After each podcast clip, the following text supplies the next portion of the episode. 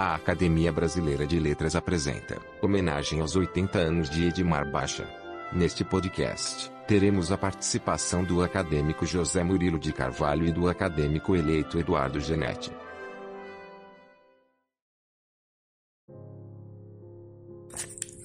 Os 80 anos de Edmar Baixa.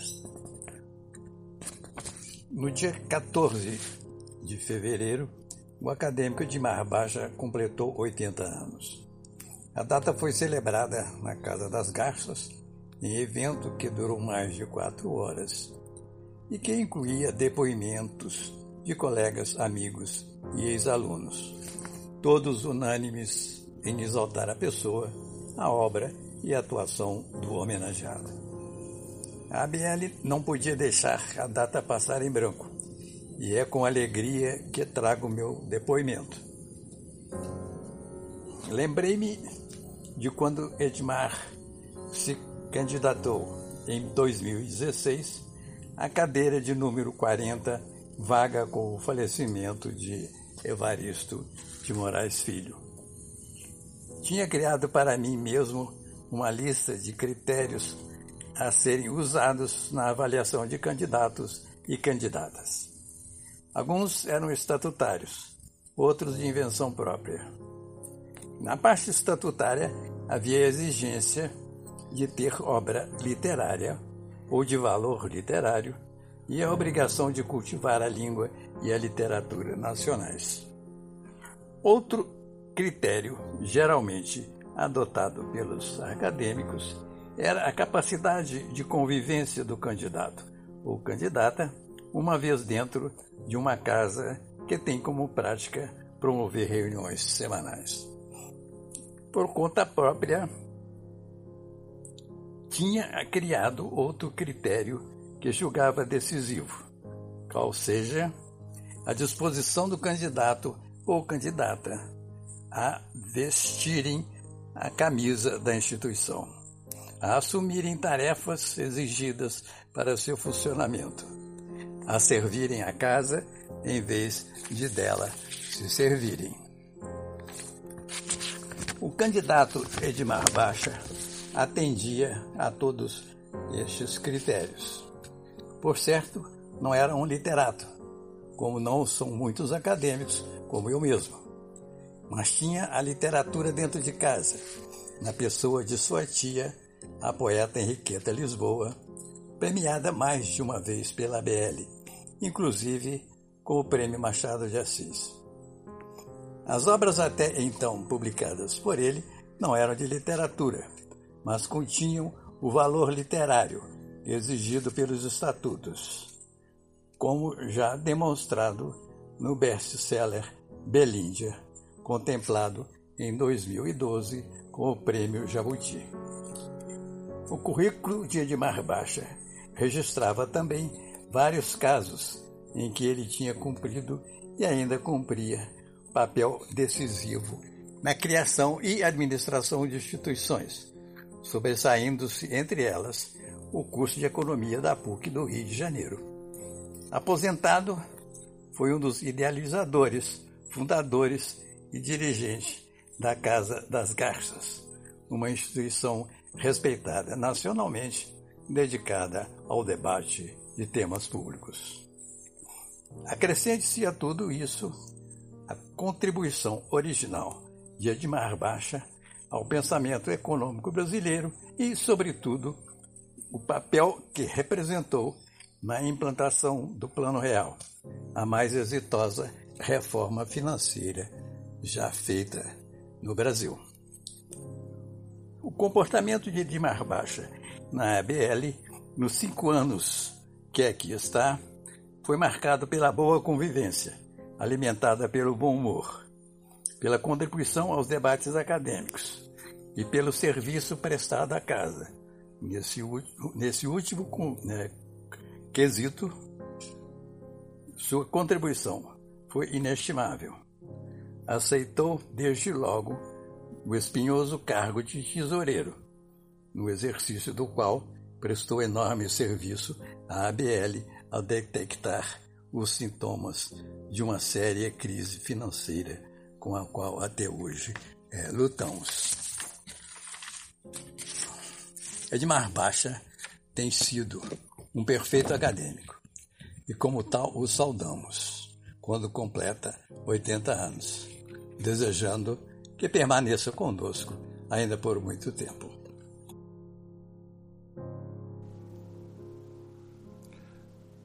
Foi com muita alegria e não menos honra que eu recebi o convite da Academia Brasileira de Letras para fazer essa saudação ao meu futuro colega de academia de Mar Baixa por ocasião dos seus 80 anos. O filósofo americano Emerson observa que uma das características recorrentes de grandes homens é que, pela variedade e magnitude de seus poderes, eles parecem ser não apenas uma, mas uma combinação de diversas pessoas. Eu acho que isso capta admiravelmente um aspecto central da presença do Edmar Baixa, tanto na vida intelectual como na vida pública brasileira. Antes de entrar propriamente nessa multiplicidade de frentes em que a presença do Baixa se tornou muito marcante, eu vou prefaciar essa fala com um apanhado muito rápido de como eu pessoalmente fui me dando conta uh, da importância e da relevância do que o Baixa representa no debate e na, no pensamento brasileiro. Eu sou, eu sou 16 anos mais novo que o Baixa, sou de outra geração, e me lembro vivamente a primeira vez que eu me deparei com o Baixa como pensador, uh, era estudante de graduação na Faculdade de Economia da Universidade de São Paulo, e estava havendo no Brasil, isso nós estamos em meados dos anos 1970, estava havendo no Brasil um grande debate sobre o tema distribuição de renda. E eu me recordo vivamente de ficar impressionado com a qualidade e a agudez da contribuição e da intervenção do Edmar Baixa nesse debate. Ali realmente marcou e o nome ficou registrado porque tinha de fato alguma coisa diferente. Me lembro também de ficar olhando à distância, com interesse, a formação liderada por ele de um departamento de economia na Universidade de Brasília que teria características uh, oposicionistas em relação à ortodoxia de pensamento dominante na época da ditadura militar no Brasil. Bom, depois disso eu, eu fui estudar fora do Brasil, eu me tornei primeiro uh, aluno de pós-graduação na Universidade de Cambridge, na Inglaterra, depois eu acabei virando professor lá por algum tempo, e eu me lembro uma segunda referência, um segundo momento que me marcou uh, a figura e o nome do Baixa foi uma noite jantando na High Table do St. John's College, uh, sentado ao lado de um professor muito importante do departamento de economia, que é o Parta Das Gupta, hoje meu amigo. E o Das Gupta, a certa altura no jantar, vira-se para mim e pergunta quem é esse brasileiro que recebeu uma oferta de uma cátedra na Universidade de Yale. Aí nós fomos olhar e começamos a conversar e eu descobri que era ninguém menos que o Edmar Baixa. E aquilo foi muito marcante, porque, pelo que eu me recordo, não havia precedente na área de economia de algum economista brasileiro formado no Brasil que tivesse recebido uma oferta de uma cátedra numa universidade de primeiríssima linha americana, como era Yale. Uh, eu não acompanhava sistematicamente a produção intelectual do Baixa, porque a minha área de trabalho em economia era muito diferente da área em que ele atuava, Uh, e, mas de qualquer maneira eh, ficou registrado e me pareceu uma abertura importantíssima que um brasileiro tivesse conseguido receber uma proposta firme de uma cátedra na Universidade de Yale. E isso era um indicador, um sinalizador de uma contribuição realmente fora dos padrões habituais. E finalmente um terceiro ponto que eu queria registrar foi já na minha volta, depois de sete anos na Inglaterra, voltei ao Brasil para recomeçar. Eu queria morar no Brasil, queria recomeçar a minha vida aqui, queria um pouco descobrir quem eu seria ao voltar. E um dia, uh, um pouco mais de um ano depois da minha volta, nós já estamos aí por volta de 1987, 88, uh, eu estava me restabelecendo e tentando entender como eram as coisas no Brasil. Uh, recebi um convite, para minha surpresa, do Departamento de Economia da PUC do Rio de Janeiro, liderado pelo Edmar Baixo, recebi um convite para apresentar um paper no seminário acadêmico deles. Uh, aceitei, mas fiquei muito apreensivo, porque eu iria enfrentar um grupo de macroeconomistas, eu não sou macroeconomista, e com uma formação técnica evidentemente muito superior à minha. O meu trabalho em História do Pensamento e, e Filosofia Econômica não, não tem a qualidade, o refinamento formal, do domínio de técnicas formais de economia, e eu fiquei muito apreensivo e até certo ponto intimidado por ter que apresentar um paper, mas também era uma oportunidade de conversar com o que havia de melhor uh, no pensamento econômico brasileiro, apresentar um paper lá na PUC. Fui, comecei o seminário muito hesitante, muito nervoso de fato, uh, inclusive porque eu tinha, depois de sete anos falando inglês, eu ainda tinha uma certa dificuldade de desenvolver os temas na língua portuguesa. Uh, mas eu percebi eh, depois de alguns minutos de seminário, que o clima era muito mais acolhedor e muito mais arejado, muito mais aberto para uma discussão livre de ideias do que eu imaginava anteriormente. E que havia liga, que era uma conversa boa, que a gente realmente tinha ali, eu tinha encontrado ali pessoas que, ao contrário da impressão que eu tinha de fora, tinham um, algum tipo de interesse que não era restrito a área específica de, de, políticas de estabilização e macroeconomia, que era um assunto extremamente dominante, por razões compreensíveis, no Brasil naquela época. Então foi uma grata surpresa e mostrou um pouco da generosidade, da, da, da, do acolhimento realmente de, de, um, de um ET, como eu era naquela época, né? depois de sete anos numa torre de marfim lá em Cambridge, cair uh, num, num, caos brasileiro e, e, num ambiente de debate com o qual eu não tinha nenhuma familiaridade, mas eu senti que ali havia um ambiente realmente intelectual que, que permitia um diálogo interessante. Bom, aí eu passo à segunda parte do que eu gostaria de compartilhar com vocês, uh, que é uma análise aqui da contribuição multifacetada dos vários, das várias personas ou pessoas que se combinam nessa figura singular uh, do Edmar Baixa e da sua contribuição. Eu vou falar e vou falar um pouquinho sobre cada uma delas, depois eu vou destacar o que me parecem ser as características uh, diferenciadoras né, da presença do Edmar Baixa na, na vida intelectual e pública brasileira. As quatro facetas, da, as quatro dimensões que eu queria destacar do Baixa são a sua contribuição extraordinária como professor e pesquisador, digamos o Baixa Scholar. Em segundo lugar, a sua contribuição como policymaker, formulador e executor de políticas públicas. Em terceiro lugar, a sua surpreendente capacidade agregadora e, e de construção de instituições que se manifestou em, em várias ocasiões, eu vou daqui a pouco detalhar um pouco. E, por fim, o intelectual público, uh, a, a, sua contribuição ao debate brasileiro, a busca de rumos, a definição dos caminhos num, num país que está com tanta dificuldade de vencer uh, o que o próprio Baixa vem trabalhando mais recentemente, que é a chamada armadilha da renda média, Uh, o fato de nós termos uh, atolado realmente num, num, padrão muito medíocre de desempenho econômico há décadas. Baixa escola. É inacreditável a quantidade de ex-alunos da PUC do Rio, mas com uma presença muito marcante do Edmar Baixa, que se destacam hoje uh, no trabalho em economia no Brasil. eu pude ter uma visão muito nítida disso no próprio seminário em homenagem aos 80 anos do Edmar Baixa, que foi organizado pela Casa das Garças, uma instituição que ele criou. E é impressionante, eu acho que nenhum outro economista brasileiro tem um elenco de ex-alunos uh, da qualidade e com reconhecimento que eles uh, fazem uh, da importância decisiva, em muitos casos, que o Baixa, como professor, teve na sua vida produção intelectual do Baixo também é uma coisa notável.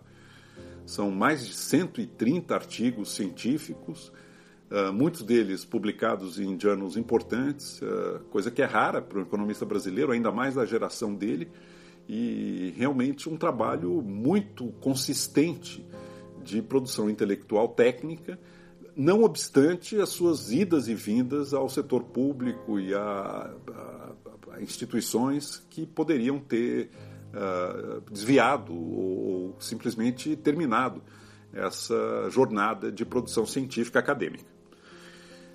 Baixa policymaker, baixa formulador e executor de políticas públicas. Todos conhecem, todos sabem o divisor de águas que foi uh, o Plano Real, com a equipe formada originalmente pelo Fernando Henrique Cardoso, da qual o Baixa tem um protagonismo, um papel muito relevante, muito central, e é impressionante a capacidade do Baixa de formular uh, de forma assim eh, com originalidade propostas uh, do lado fiscal, do lado monetário, uh, em relação a encaminhamentos de medidas de política econômica e a sua capacidade de convencimento, a ponto de que ele, nas negociações junto ao Congresso Nacional, acabou ganhando o apelido de senador. Mas a sua capacidade de, de convencer, de persuadir e de criar uh, possibilidades de políticas públicas que fossem palatáveis para aqueles que se opunham, num primeiro momento, a elas de maneira conclusiva. Quer dizer, aí é um, é um, jeito, e isso possivelmente tem algo a ver com a condição mineira do Edmar Baixa, mas é um jeito de apresentar as coisas e de suavizar de alguma maneira uh, a gravidade né, ou a acidez uh, da proposta de modo que ela se torne mais aceitável para que, quem, num primeiro momento, não poderia nem ouvir falar naquela proposta. Um terceiro ponto é o agregador e o construtor de instituições. É impressionante a capacidade do Baixa de juntar pessoas, de reunir times competentes. Eu acho que não é exagero dizer que o próprio time do Plano Real teve na PUC do Rio, com grande presença e liderança do Edmar Baixa, o seu embrião, quer dizer, aquele grupo que o Fernando Henrique reuniu, na verdade, ele foi preparado, ele foi articulado em grande medida pelo, pela PUC do Rio, né, onde todos esses uh, macroeconomistas acabaram trabalhando juntos e se integrando numa equipe.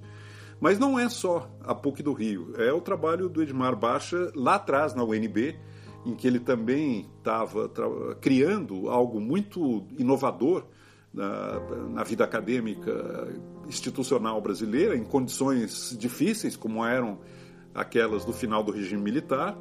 O trabalho dele no IBGE, que é reconhecido uh, unanimemente como um marco realmente de modernização e de melhoria funcional, operacional dessa instituição importante uh, da economia e da vida brasileira. E, por fim, a Casa das Garças. Eu me lembro, estive presente na, na reunião que primeiro aventou uh, o projeto liderado pelo Edmar Baixa. Essa reunião ocorreu, inclusive, na casa do Edmar Baixa mas eh, realmente a Casa das Garças se tornou um polo, uma referência importante de debates no Brasil. É uma criação uh, direta uh, da inovação, da liderança do Edmar Baixa, e já tem inclusive o seu, a sua contrapartida em São Paulo, que é o CDPP, que é uma espécie de filhote ou de, de irmão mais novo dessa iniciativa relevante, de fato, para o pensamento e para a definição de políticas públicas no Brasil. Finalmente, o baixa intelectual público. Aqui eu acho que ele reúne, de fato, todas as outras características uh, das outras facetas e dimensões. E eu, eu gostaria de decompor as, as, as, os diferenciais do Baixa como intelectual público em três grandes capítulos. Cada um deles mereceria uma análise muito mais profunda do que eu vou fazer, mas eu, eu vou enunciá-los e vou falar um pouquinho sobre cada um. O que, que diferencia a, a presença do Baixo? Primeiro, é impressionante o compromisso que ele, que ele mostra nas suas uh, intervenções uh, com a relevância e a capacidade dele identificar quais são os temas centrais ou qual é o grande tema central a escolha dos temas para debate, a identificação dos problemas e a definição de por onde avançar. O trabalho dos economistas muitas vezes descamba para o que o Schumpeter chamava o instrumentalismo, que é a ideia de que você mostra a sua qualidade, a sua competência enquanto economista pela sofisticação do aparato analítico, dos instrumentos formais que você emprega no seu trabalho de pesquisa.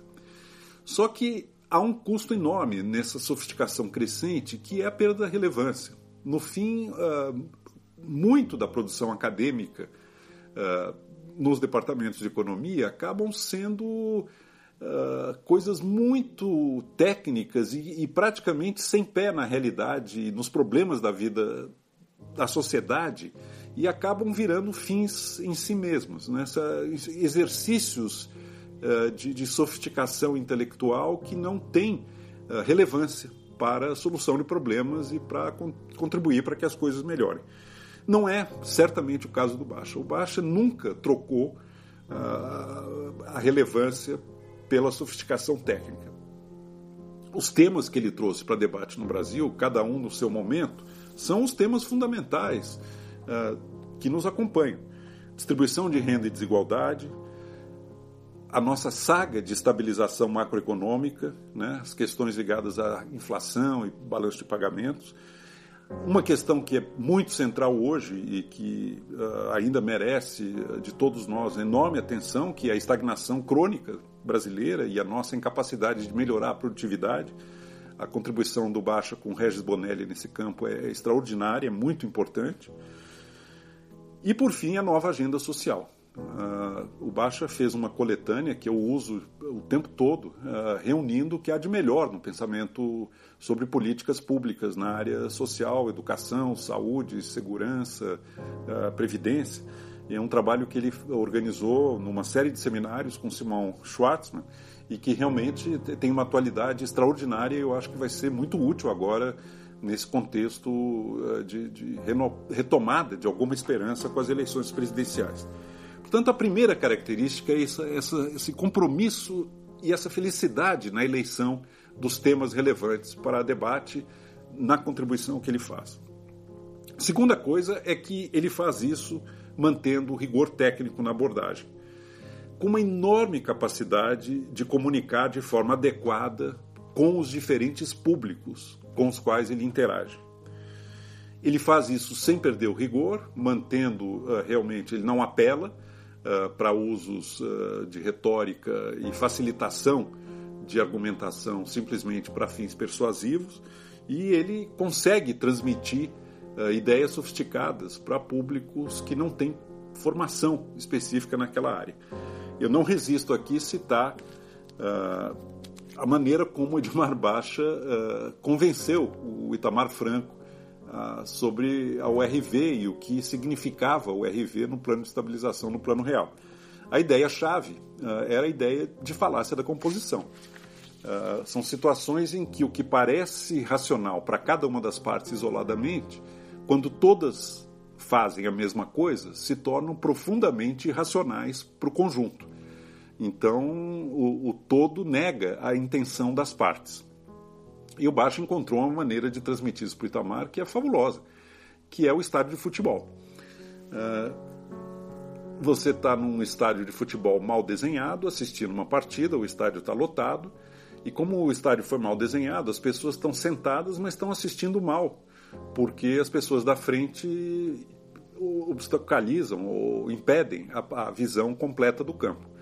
Até que uma pessoa espertinha percebe que se ela ficar de pé, ela vai conseguir assistir o jogo perfeitamente e aí o problema desaparece. Só que quando essa pessoa fica de pé, quem está atrás dela passa a não enxergar nada e precisa também ficar de pé para ver alguma coisa. Em poucos instantes, o estádio inteiro está de pé. Aí está todo mundo vendo o jogo pior do que estava vendo sentado, até que um espertinho descobre que ficar de pé em cima do assento, ele vai ver o jogo melhor, vai poder ver direito o jogo de novo o processo se repete. Daqui a pouco está o estádio inteiro de pé em cima do assento. Aí uma pessoa descobre que ficando na ponta dos pés, de pé em cima do assento, ela consegue ver alguma coisa. E de novo se repete. No fim, está todo mundo vendo o jogo muito pior do que estava no início, quando estavam todos sentados. E a situação só se agravou na medida em que cada um, isoladamente, tentou fazer o que percebia ser melhor para si. Isso é a falácia da composição.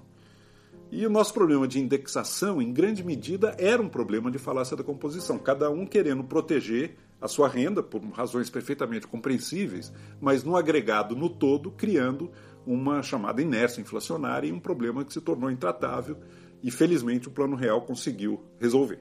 Isso é um exemplo apenas eh, de, de, de capacidade de, de, comunicação e num momento crucial uh, para convencer o presidente da República da importância daquele plano de estabilização. Por fim, como terceira característica notável da contribuição do Baixo, e, e de novo ela permeia, eu acho, todas as, as facetas que eu enunciei, os quatro baixas que eu procurei aqui elencar, é a qualidade literária, uh, que se manifesta uh, tanto na sua escrita como na sua fala. Uh, os assuntos, quando passam pelo baixo, se tornam claros, ele limpa o jogo. Ele fala com simplicidade, ele fala com elegância e escreve com humor. Elegância, humor, clareza e simplicidade. Vou dar um outro exemplo bem concreto aqui para transmitir um pouco de forma uh, vivaz né, o que, do que trata essa, essa qualidade literária. É, é, um, é uma situação que eu vivi pessoalmente. Eu ouvi em algum lugar, não sabia da onde, uma imagem que me encantou, porque ela é muito reveladora de um problema de ambiente de negócios brasileiro. A imagem era: se o Bill Gates tivesse começado a Microsoft num fundo de garagem brasileiro, provavelmente estaria até hoje no fundo de garagem. Eu ouvi essa história e, um pouco inspirado por aquela ideia do Cartola, que samba é que nem passarinho, é de quem pegar, eu peguei essa história para mim e comecei a falar, acrescentando ao final um adendo que não só estaria no fundo de garagem, como estaria vendendo software pirata. Bom, um dia eu descubro que esta imagem poderosa, foi parar até no Economist, como se fosse minha, eu não sabia de quem era, era do Edmar Baixa. E eu senti uma certa vergonha por estar usando sem atribuir uh, corretamente a autoria dessa imagem poderosíssima uh, a quem de direito. Uh, passei a me, me corrigir a partir de então. sempre que eu uso, eu, eu me refiro a essa imagem como sendo de autoria do Edmar Baixa. Mas é mais um exemplo de, de, de qualidade, realmente, de expressão uh, que permite traduzir uma ideia forte, que é a precariedade do nosso ambiente de negócios e o custo que isso representa em termos de valor perdido uh, para todos nós, o custo que representa você estar tá num ambiente em que uma figura inovadora e com potencial de um Bill Gates uh, se con fica condenada a vender uh, o seu software pirata a partir do fundo de garagem que ele começou. Então, por todas essas razões, eu acho que a dimensão uh, do Edmar Baixa realmente é notável. Uh, ele já contribuiu demais e tem muito ainda a contribuir. O seu pensamento mudou, como aliás é o caso e, e, nessa área eu posso falar, porque eu sou estudioso exatamente de história do pensamento econômico, o seu pensamento mudou, mas isso aconteceu com todos os grandes economistas uh, do passado. Todos eles, uh, ao longo da sua trajetória, foram percebendo que o mundo era, era distinto daquilo que inicialmente imaginavam, que propostas que num momento pareceram razoáveis né, não, não eram, à luz de outras evidências e de outros conhecimentos e o Baixa descreve isso muito bem no livro de memórias, O País de Contrastes, notável, que ele publicou recentemente. Ele descreve como a passagem dele pelo governo, ainda lá atrás, no plano cruzado, uh, o fez repensar as suas ideias desenvolvimentistas uh, e mais intervencionistas, estatizantes, uh, de uma primeira etapa da sua carreira o fato dele, dele mudar só mostra que ele é uma pessoa aberta, que ele é uma pessoa que aprende, que é uma pessoa que está disposta a buscar o conhecimento e não a martelar simplesmente uma ideia fixa, ou um dogma, ou um ideário, ou qualquer ismo que seja. É realmente algo importante para o Brasil ter figuras do porte de Edmar Baixa, com a contribuição consistente que ele deu ao longo de toda essa longa trajetória, que começa lá em Minas Gerais, passa pelo doutorado em Yale, passa pelo Plano Real, pela contribuição que a Casa das Garças vem dando. Eu queria apenas dizer que nós ainda esperamos muito do Edmar Baixa, uh, especialmente agora, nesse momento em que o Brasil vai ter a chance de despertar do pesadelo em que se meteu com a aventura que embarcou uh, na eleição de 2018. Nós tivemos o duplo infortúnio de coincidir a pandemia com a presença de um presidente da República negacionista e tremendamente obscurantista e irresponsável, mas eu acredito que agora, com o fim da pandemia e a renovação das esperanças na eleição que se avizinha, em 2022, nós vamos ter uma chance de retomar um caminho que perdemos. Os temas que o Baixa vem trabalhando atualmente são fundamentais e eu espero muito da contribuição que ele ainda dará em relação à questão da produtividade e a ênfase que ele vem dando, na minha opinião, muito uh, legítima e muito correta, verdadeira, na, na importância da integração e da abertura comercial para que o Brasil alcance patamares uh, crescentes de produtividade e, ao mesmo tempo, a nova agenda social.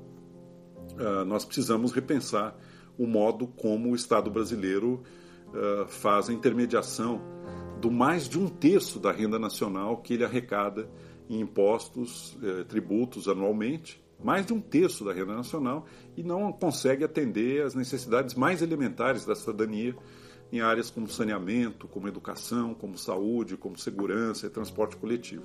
O Estado brasileiro, secularmente, tem sido uma máquina brutal de concentração de renda. E se nós não conseguimos uh, repensar e rever profundamente, uh, dificilmente nós vamos avançar na dimensão que mais importa, que é a dimensão do florescimento das capacidades humanas. Uh, eu encerro lembrando algo que o Baixa escreveu numa carta em 1964, na época em que ele era estudante de doutorado na Universidade de Yale, e que eu acho que resume talvez o fio condutor do que há de, de, de fundamento o fio fundamental realmente da, da visão que nos inspira e que inspira o Baixa, uh, que é a crença na capacidade criadora do indivíduo e a luta pela queda de todos os obstáculos institucionais a essa ação criadora. Eu acho que esse é o fim último. Uh, tudo mais são meios para alcançar esse sonho de um Brasil em que cada cidadão, ao nascer, tem as condições e a capacitação necessária para perseguir as, os seus valores e a sua realização da maneira como ele julga uh, mais frutífera, mais realizadora. Muito obrigado pela atenção e Edmar Baixa, parabéns pelos seus 80 anos. Você é um exemplo e uma referência para todos nós.